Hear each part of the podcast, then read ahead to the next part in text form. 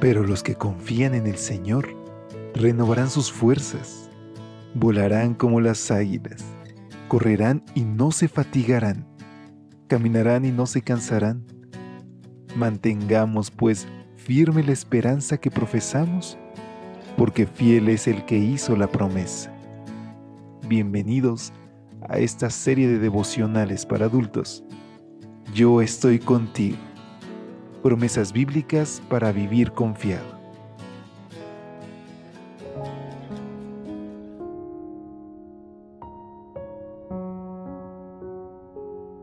Muy buenos días. ¿Cómo te encuentras hoy? Qué gusto saludarte. Hemos llegado por la gracia de Dios a mitad de semana.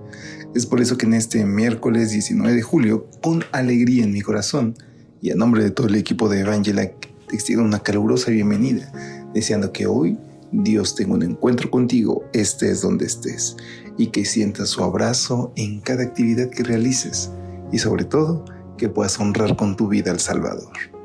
Es con estas palabras que te pido que me acompañes a nuestra reflexión titulada Le daré a comer del árbol de la vida. Apocalipsis 2.7 nos dice, El que tiene oído, oiga lo que el Espíritu dice a las iglesias. Al vencedor, le daré a comer del árbol de la vida que está en medio del paraíso de Dios. Al ver que la predicación de Pablo estaba sacando a mucha gente de la idolatría, Demetrio encabezó el coro de una multitud que desenfrenadamente vociferaba. Grande es Diana de los Efesios. Estas palabras reflejaban muy bien la realidad religiosa de la Asia del siglo I. La diosa Diana, también conocida como Artemisa, era adorada en por lo menos 50 comunidades de Asia Menor. Los descubrimientos arqueológicos han desenterrado evidencias que sugieren que la veneración a Diana se había extendido por Fenicia, el norte de Israel y varios países de Europa. Las monedas efesias de la época acuñan imágenes de palmarés como símbolos característicos de Diana.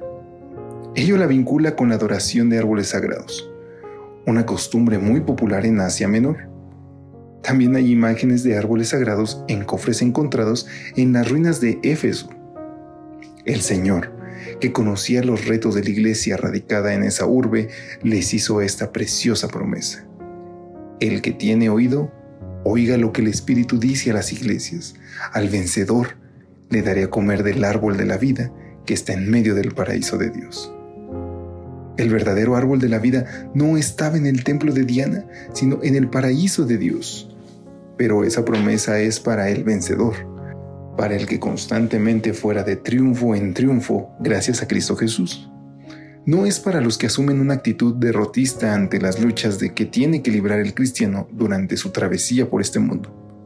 Ser creyente conlleva a salir victoriosos de nuestras batallas contra el mundo, la carne y la idolatría. ¿Y cómo se consigue esa victoria? Así. Gracias sean dadas a Dios que nos da la victoria por medio de nuestro Señor Jesucristo. Lo obtenemos como un regalo de Dios. Muy pronto comeremos de ese árbol que produce doce frutos, dando cada mes su fruto, y las hojas del árbol eran para la sanidad de las naciones. Y disfrutaremos de ese árbol junto a los efesios que no adoraron al árbol de la diosa Diana y es que, queridos amigos, estamos en esta vida de paso, pero hoy tenemos la victoria segura en el nombre de Jesús. Así que yo te invito a que hoy reclames por gracia ese regalo y que juntos podamos asumir una actitud de hijos e hijas de Dios, sobre todo sus representantes, en amor, en bondad, en perdón. ¿Te parece si nos despedimos con esta oración? Querido Dios, ayúdanos a mantenernos fieles a ti y que muy pronto, Señor, podamos gozar contigo la eternidad. Te lo imploramos en el nombre de Jesús. Amén. Dios te bendiga. Hasta pronto. Gracias por acompañarnos. Te esperamos mañana. Te recordamos que nos encontramos en redes sociales. Estamos en Facebook, Twitter e Instagram como Ministerio Evangelite. Y también puedes visitar nuestro sitio web www.evangelite.com